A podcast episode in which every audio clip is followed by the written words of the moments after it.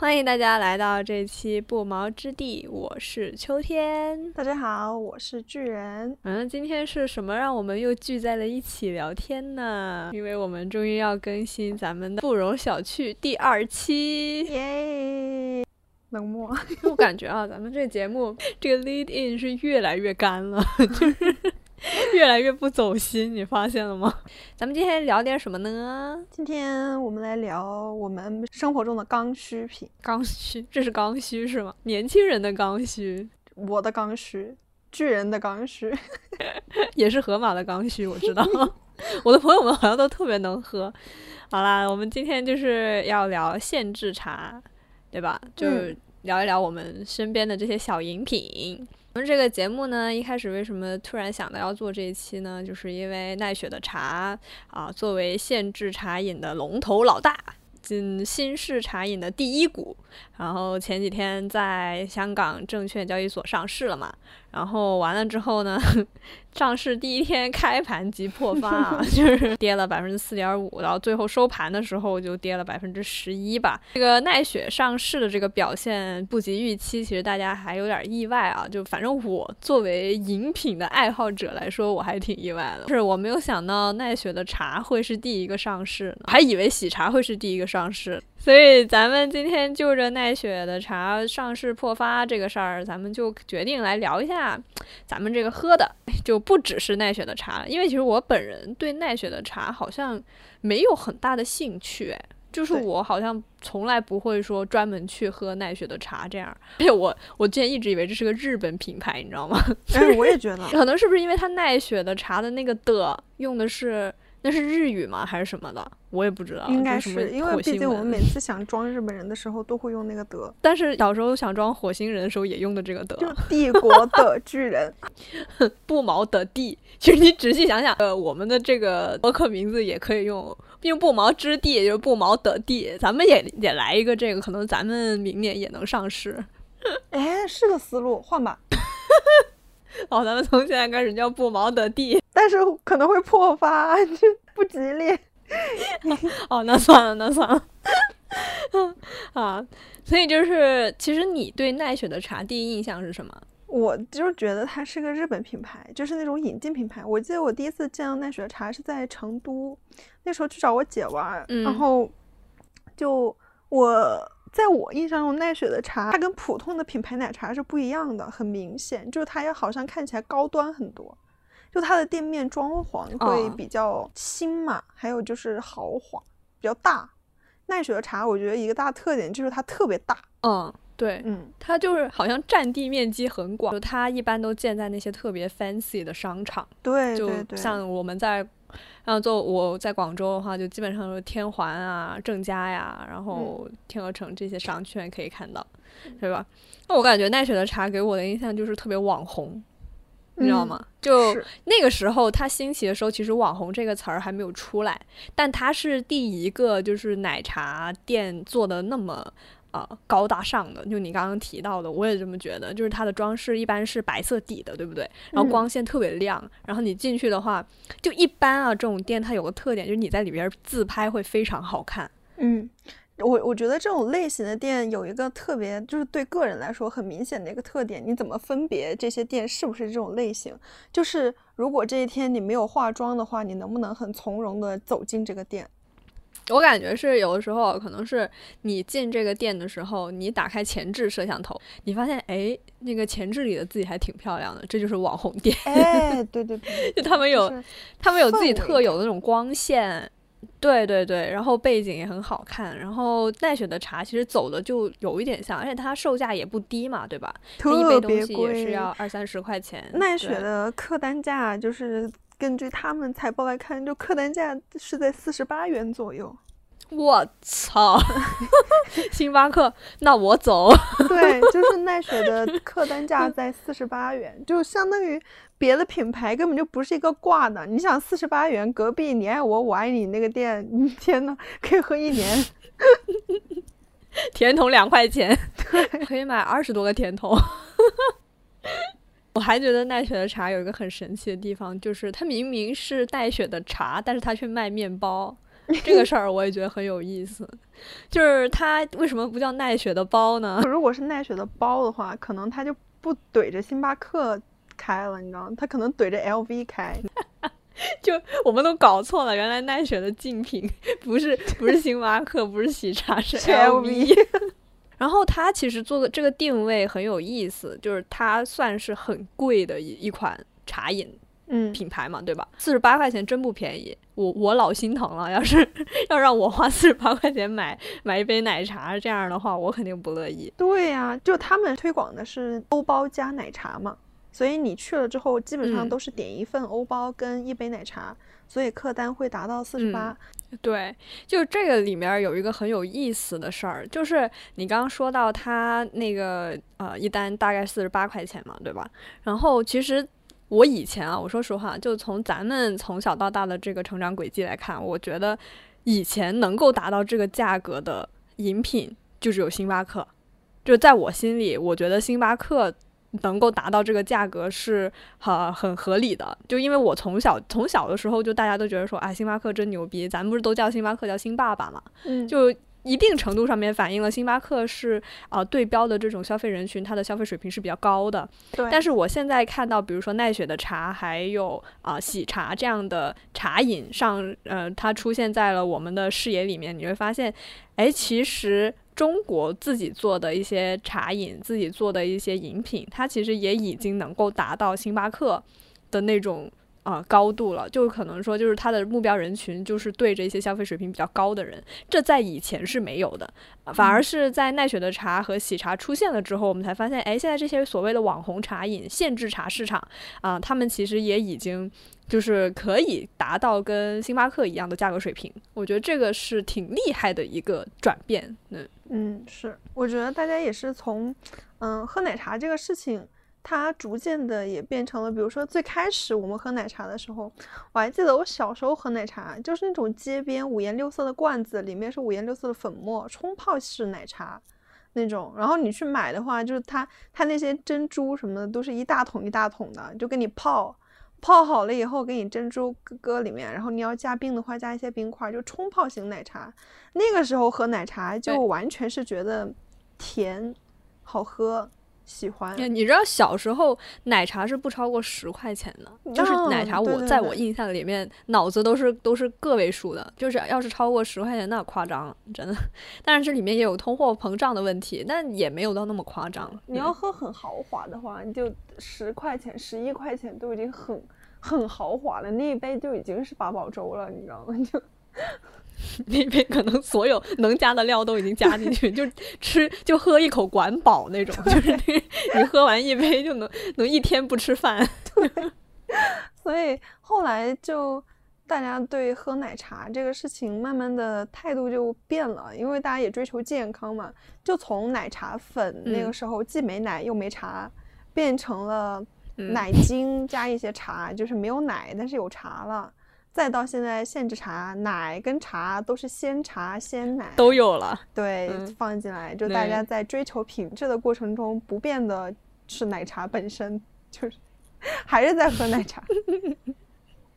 对，就大家以为咱们喝的都是一个奶茶，但其实它已经经历了从无奶无茶这个过程到有奶有茶的过程。对对对，嗯其实这个挺有意思，然后咱们说回奈雪的茶，那其实刚刚我也提到了它跟星巴克的对比嘛，就其实我觉得这两个呃品牌是挺有意思的，因为星巴克当然咱就不说了，这这个它在我们中国人心中的那个地位就莫名其妙就很高嘛，对吧？我以前刚玩知乎的时候，可能很早了，就那个时候。有一个问题很流行，就是 怎么样才能流利的在星巴克点单？因为那个时候你在星巴克点单，如果就是稍微有一点点卡顿，都被认为你是心虚的。啊，对对对，你记不记得那个年代？对。但是看的时候，现在再看回这个问题，你就觉得很很搞笑。我甚至可以在星巴克喝一整天水，我都不点东西，我都我都不觉得羞愧。现在 还有还有那种就是 怎么怎么在第一次去星巴克，怎么才能表现自己是经常去的样子？对对对，就以前不是还说什么有很多隐藏菜单嘛，就是你自己就瞎点，然后就其实我感觉你去点这个，真的就作为星巴克的员工来说，应该是挺无语的吧？就自己假装在那。点一堆什么 espresso，然后加浓什么 two shots 什么的那种，就这种专业名词必须会，你知道吗？什么 espresso 什么的，你要不会你就 low 了，你知道真的。嗯，就很奇怪，就是它变成了一个。一个象征，就它不仅仅是一杯咖啡这么简单，这是一场斗争，你知道嗯，因为感觉星巴克它其实主要是以装潢还有那个氛围。来出出众的，其实它也是因为星巴克的咖啡，大家懂的都懂啊。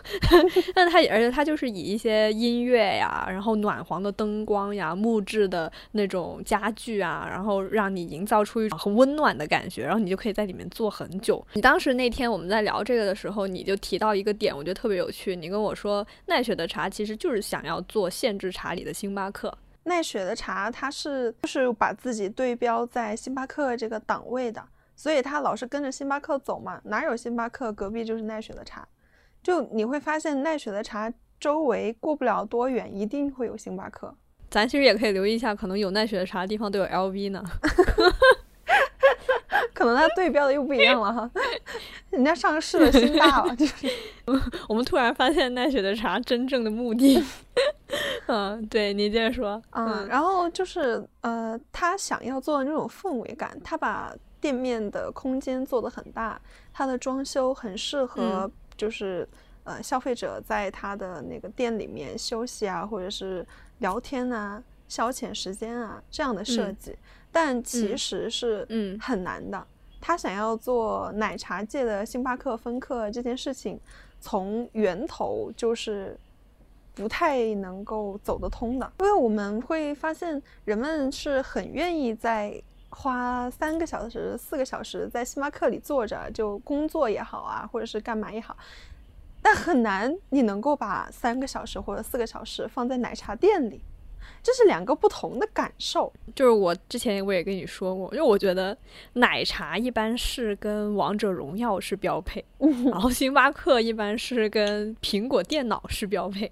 就我的脑子里面想到的就是，如果我在喝限制茶，或者我是在喝一杯水果茶这样的时候，我一定是要么就是周围的人都在打游戏，要么就是在聊一些比较啊有趣一点的那种话题。但是星巴克的话，其实它就会有点像很多人在里面办公，很多人。在里面学习，然后也有很多人在里面聊一些可能相对来说比王者荣耀稍微要啊多一点点那种 所谓深度的那些话 题吧。对，我觉得这个还跟饮饮品的类型有关。咖啡跟奶茶原本就是两个完全不一样的东西。对，咱们在这里解释一下，就是奈雪的茶，它其实不做奶茶，它做的是刚刚我们说的那个限制茶嘛。但咱们。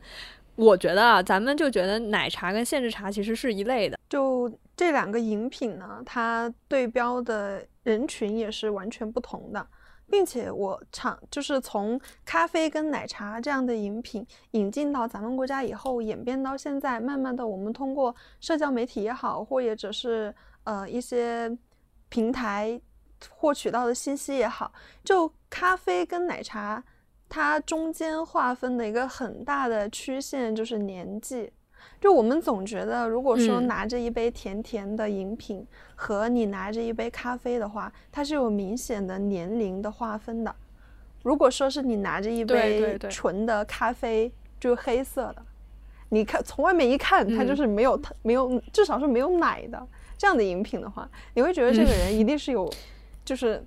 Got something to do，你知道，就是一定是，不是我怎么感觉，我怎么感觉你这个有点 offensive 啊？我我有点被 offend 到了，一点点。我们喜欢喝奶咖的怎么了？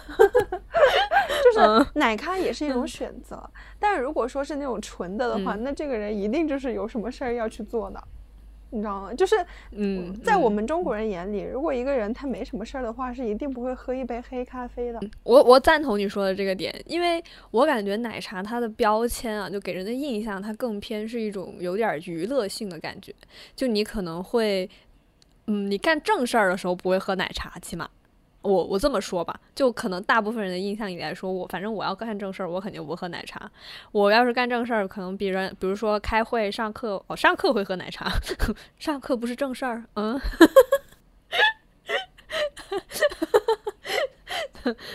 就是我要是真的很认真的要做一件事儿的时候，我一定喝的是咖啡，因为它能提神嘛，对吧？但其实奶茶也能提神了，但只不过这个功效好像对我个人比较明显，对其他人好像没有很明显。嗯。当然，我觉得就是说到年龄这个标签在不同饮品上面的体现，其实我觉得这个是我们这一代中国人特有的一种年龄标签。因为其实说实话，在欧洲来说，其实他们无论男女老少，基本上都是有喝咖啡的这个习惯。真正接触咖啡的中国人，就是我们这一代人开始的。然后对于我们爸妈那一代，基本上是比较少有喝咖啡的习惯，所以这就导致了我们这里说，哎，其实啊，年纪再大一点的人，他也不喜欢。喝咖啡，但是到我们现在这样的打工族，就是这样的，嗯，二十到三十岁这个阶段的人，他可能喝咖啡就比较多一点，然后也就形成了这么一个年龄标签吧。但是我觉得再过几年，等我们这一代变老的时候，也就不存在那些所所谓说啊，其实老年人也不爱喝咖啡这种话，因为啊，我们已经形成了这个喝咖啡的习惯。然后当我们老的时候，其实喝咖啡也逐渐的变成我们的标签了。然后也就是说，咖啡这个东西在国内逐渐普及了之后，这样。所谓的啊标签可能就相对来说稍微弱化一点点吧。还有一个就是咖啡这种饮品带给人的那种氛围和象征。如果你的桌上摆着一杯咖啡的话，它会让你觉得你现在在做的这个事情是需要完成一定指标的事情，就你现在在做的这个事情是一定需要结果的。但如果说你桌上摆的是一杯奶茶的话，可能它的那种映射性就没有这么强。嗯。就相当于就是说，你要喝奶茶的时候，可能你是一个比较相对来说比较放松的状态。对对对。那我觉得这里面有一个很有趣的事儿，就个人我写论文的时候，我是奶茶跟咖啡都会喝，然后我发现啊，两个功效特别不一样。就是如当我想要喝奶茶的时候，我是因为那篇 paper 太难写了，我需要奶茶来给我放松一下。就是我个人觉得，如果我边喝奶茶边写这个的话，就会给我心理压力没有那么大。但是如果我在写 paper 的时候还喝咖啡，就其实是做同一件事情。但是我喝咖啡的时候，我就知道哦，我需要认真的把这个事儿做完，我需要非常专注、非常认真。就两个功效吧，就其实同一件事儿，你可以喝不同的东西，但它带给你的就是不一样的感觉。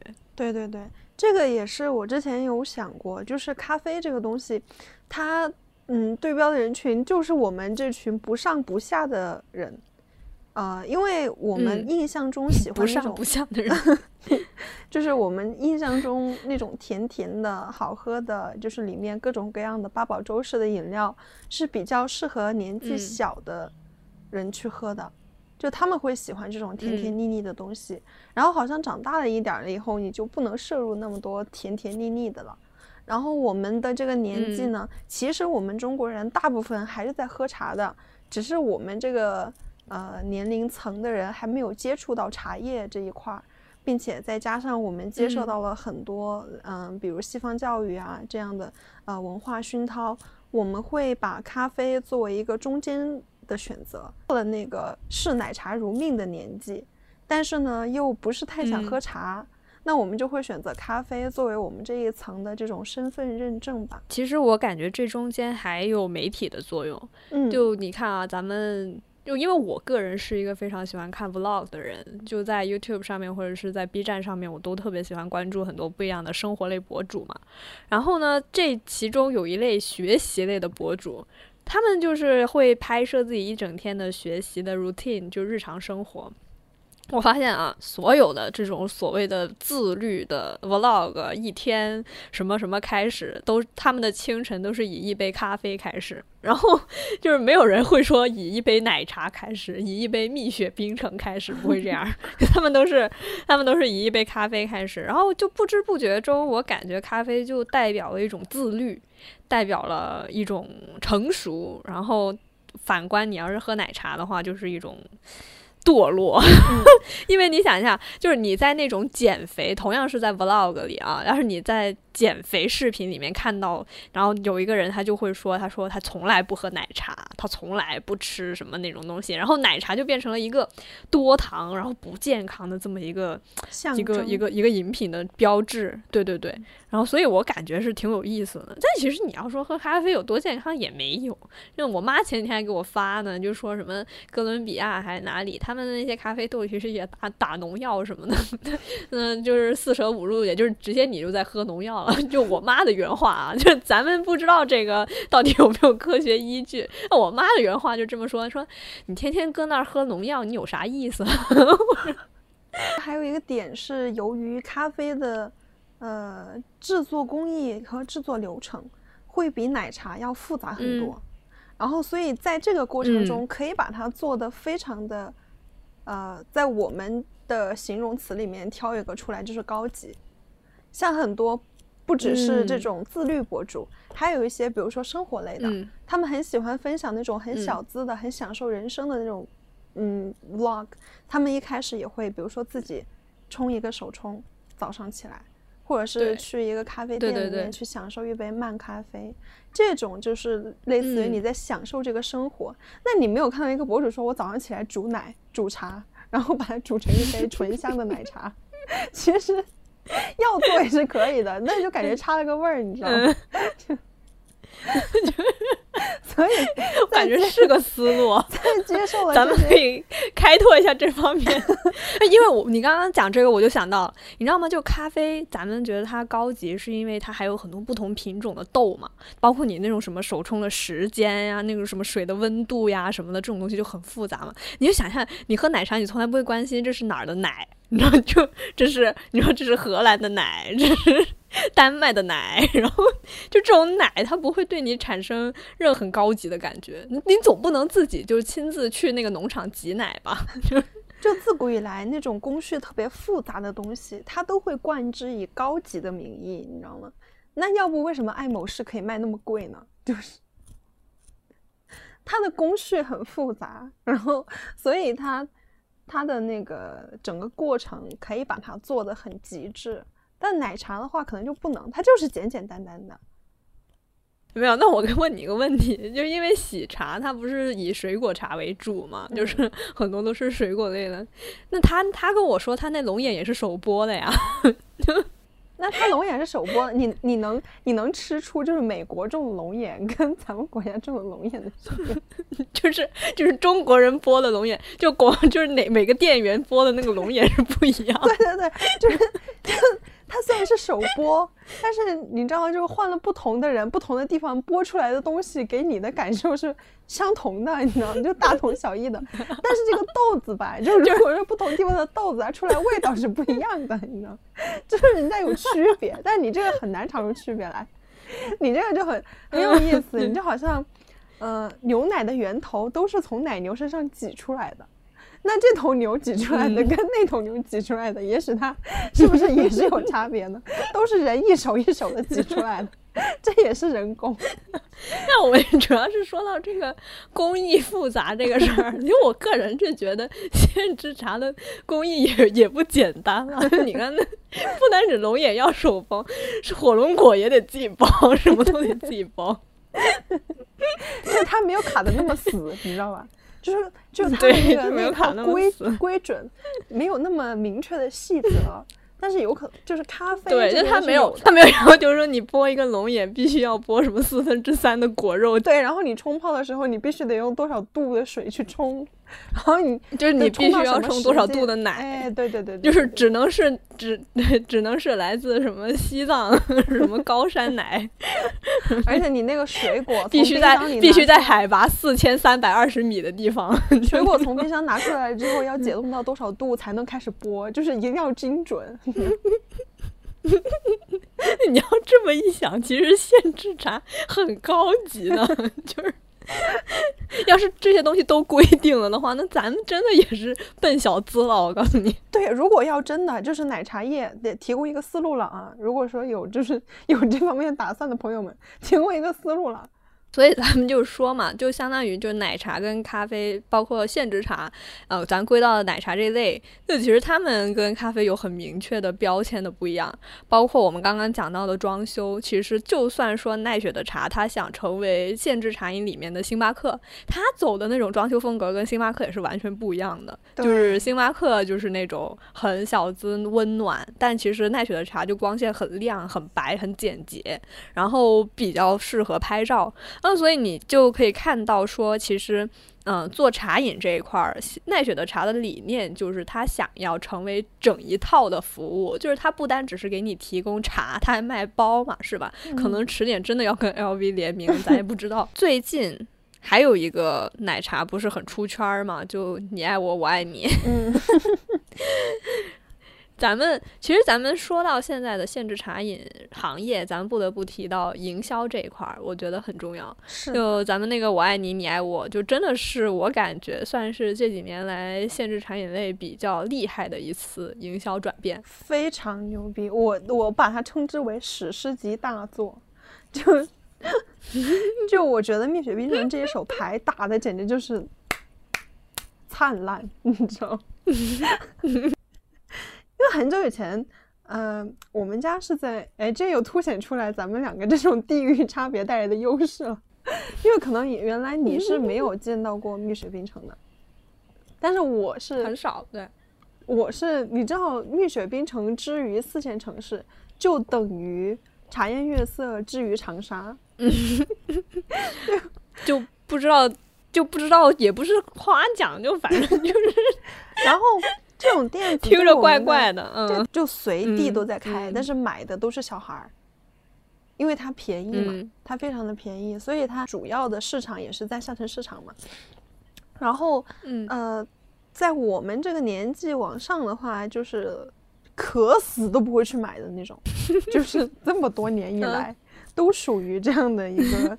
很尴尬的境地吧，所以他很难也把店子开到一线或者是二线城市去，因为在那些地方的话是很难有这个市场的。对对对，就很难开到奈雪的茶隔壁。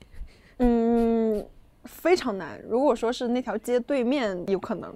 对，是那条商场对面的那种小巷。对，对我也不知道为什么，就是如果是一个豪华的商场对面，一定有一条破败的巷子。对，然后所以说这个这个店子呢，在这么多年一直烙在我们的 DNA 里，但是我从来从来一次都没有去买过。然后我已经最近二十多岁了，最近。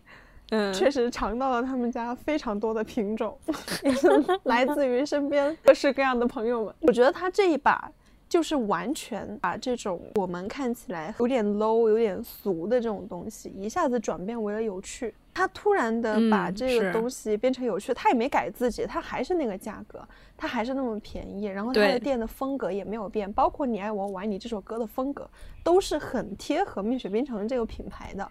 所以他把这个风格 发挥到极致了以后，把它在我们看来的土变成了一种有趣，立马就不一样了。对，就大家都趋之若鹜了，你知道吗？就排队去买蜜雪冰城是真的我没有见过的。就我这辈子没见过那么多雪人，你知道吗？真的贼牛逼了，你知道吗？我觉得这个店要开在广东的话，一定成功，广东人太喜欢雪了。嗯，近几年蜜雪冰城在广广州还是挺常见的。那我想说，就是我以前也是对这个牌子没有什么印象，我都不知道这个是一个什么牌子。嗯，到直到它有一天引爆了抖音，引爆了热搜，引爆了 B 站。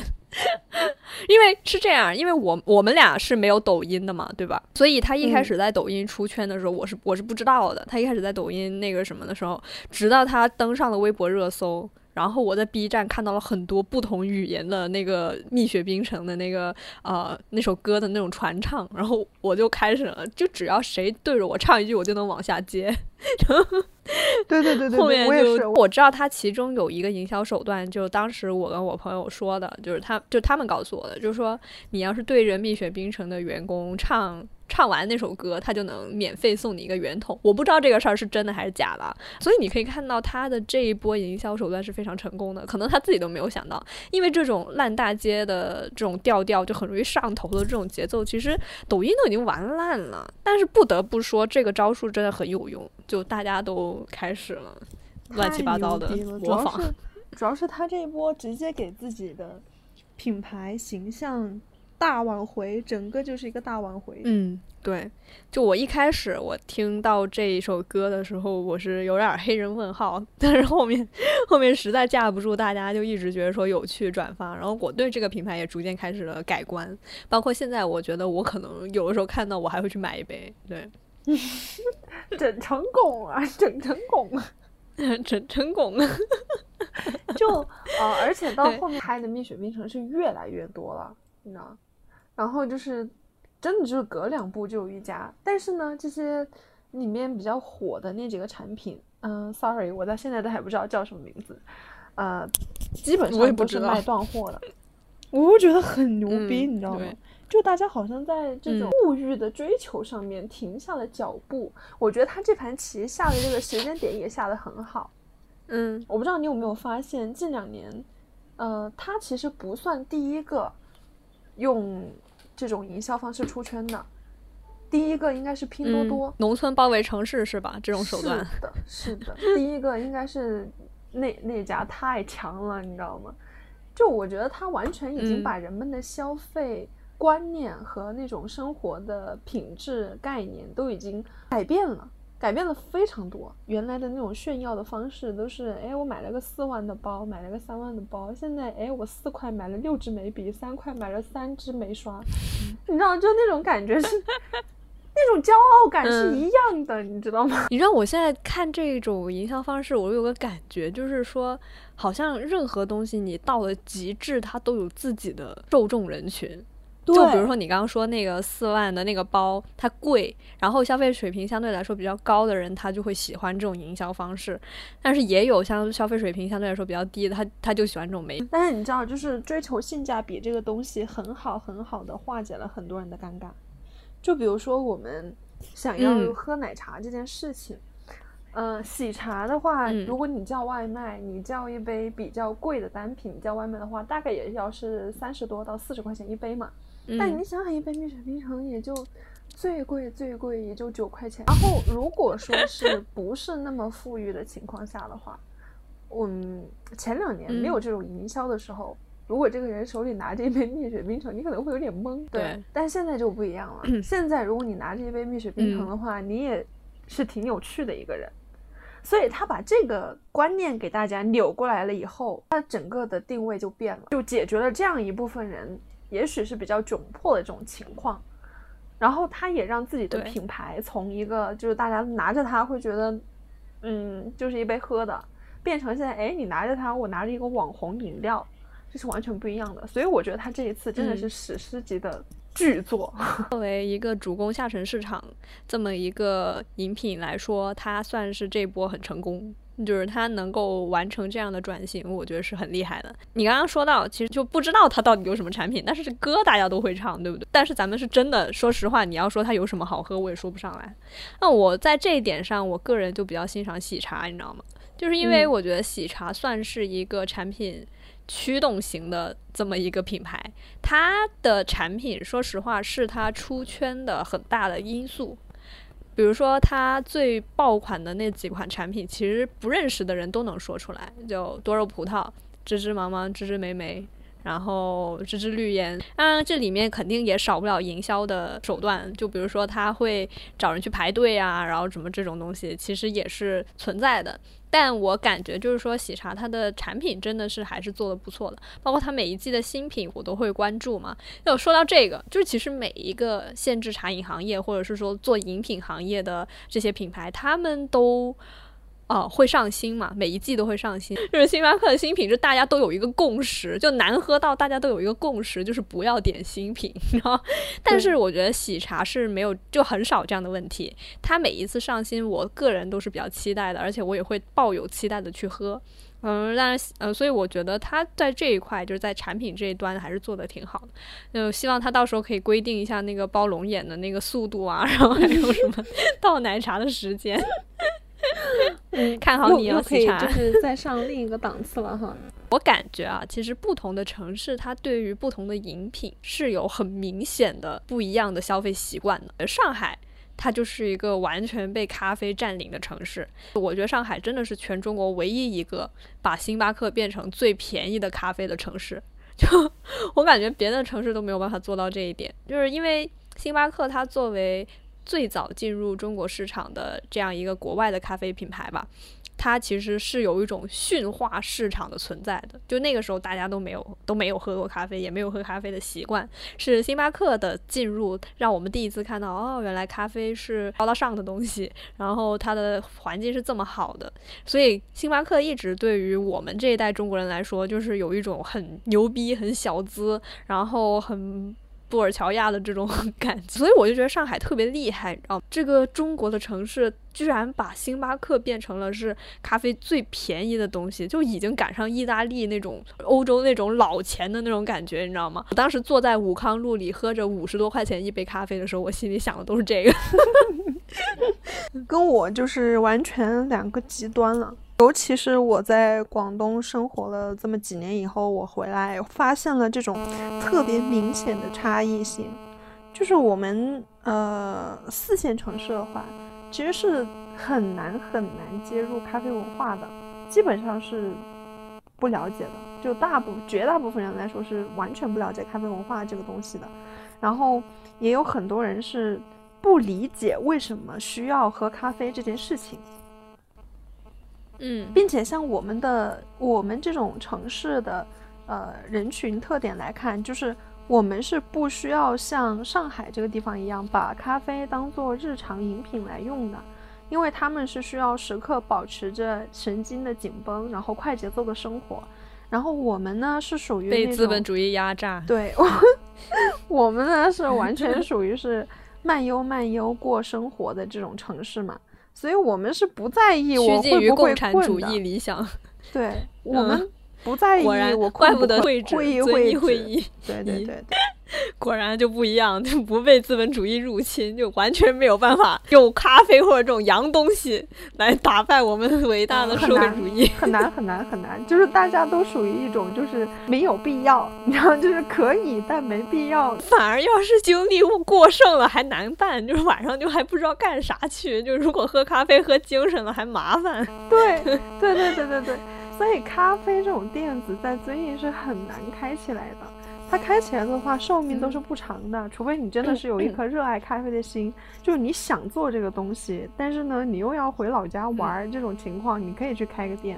可是如果真的要靠这个店发家致富糊口的话，是很难的。上海它很成功的是，它已经完全把咖啡作为一个可以聚集化发展的一个行业，就在别的城市来说还是比较难的，因为上海它那些网红店啊，那些网红街。街道，比如说武康路，刚刚说的，然后还有别的一些道路啊，它专门就是哇，特别漂亮，梧桐树下面特别小众的不一样的独立咖啡品牌。我觉得在上海来说，你看到的很多咖啡品牌，它都不是在追求让你拍照好看，他是真的已经到了一种追求咖啡品质的地步，就是会看不同的豆、不同的烘焙手法，然后不同的那种烘焙时间，然后他们对于咖啡已经是。不再是那种追求啊一个环境的这么一个地步了，我觉得，所以相对来说，上海的咖啡行业发展还是很快的。嗯，但你看，咱们别的城市，就你之前也讲到了什么成都啊、广州啊，甚至深圳啊，就这些城市，其实他们对于咖啡或者说饮品，他们并没有很追求品质吧？就是像咖啡馆的话，以咖啡馆来说，嗯，广州的咖啡馆其实更多的还是趋向于让你拍照好看。就是我们平时找咖啡馆的时候，都是上小红书嘛，对吧？那大家都知道，小红书是一个啊非常会制造氛围感的这么一个 A P P，就是它。它拍出来的照片呢，就是咱们说的好听就氛围感，说的难听就是滤镜比较厉害，就是根本就不是一个东西。那咱们就喜欢追着这个装修走，就是咱们看到那个，哎，这个东西氛围不错，然后咱们就去这家店。但其实喝的东西是什么呢？咱们说实话也没有到太注重的这么一个地步。说到底还是就是追求的那么一个环境。之前我不是跟你说过吗？就我说为什么我会去咖啡馆学习或者看书什么的，就是因为我感觉你坐在咖啡馆里面，就是你就好像没有要洗的碗和要收拾的那种剩饭剩菜，就你生活的这种一地鸡毛，在你进到咖啡馆的那一瞬间就好像消失了，你懂我意思吗？嗯，但是对于我来说，我为什么没有选择奶茶店去做这个事儿呢？就是因为我觉得第一，奶茶店它的功能并没有。包括这一项，它其实本来建起来，它就没有要给你营造一种这样的氛围感。它真正想让你做的，就是在里面娱乐，在里面消遣，在里面打王者荣耀。所以这也是为什么我说它的标配是王者荣耀嘛。然后包括你看，像嗯喜茶呀，或者说奈雪的茶这种地方，它其实营造出来的感觉也并不是说让你安安静静的坐那儿看书或干嘛的，它其实就是让你聊天儿、让你玩儿、让你在里边娱乐的这么一个功能地方。对对对，那今天我们也聊了很多关于不同的饮品、不同的品牌，然后咖啡、茶、限制茶类，然后还有奶茶这么一些呃品牌的我们自己的感受吧。然后从一杯小小的啊饮品，我们其实就可以改标志着很多不同的东西，比如我们的生活状态呀，我们现在的年龄呀，然后还有我们现在正在做的事情呀，就这样啊非常有趣的。一杯小小的饮品，它其实蕴含的信息是非常非常多的。然后也很高兴今天可以跟大家在这里分享我们两个的意见吧，嗯，我们两个的看法。对，然后也希望大家以后少喝奶茶，多喝咖啡哦。这不一定，其实保持童真也挺好的。我就喜欢喝甜的，怎么了？真是。这也要说一下，就是嗯，虽然我们已经好像做了 ending 了，但是再加一点。星巴克，嗯，除了手冲跟美式以外，别的都不叫咖啡，谢谢。那叫咖啡味饮品，咖啡味饮料。你你这我就不高兴了。拿拿铁不是咖啡吗？加了摩卡不是咖啡吗？如果说拿铁、摩卡这种可以算咖啡，但如果你喝的时候，它跟它跟你在喝一杯糖水没有区别的话，它很难算作一杯咖啡。我感觉意大利人要不高兴，就是他们。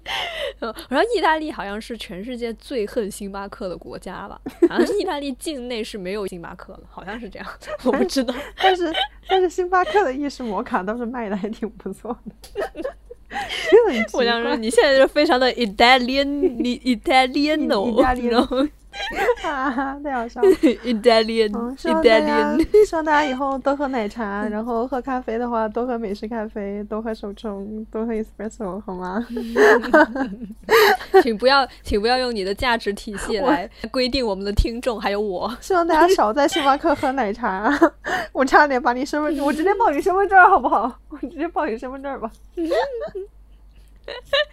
你直接报我身份证得了，好吧？那今天就这样了。OK，要感谢大家的收听，我们下期再见，拜拜。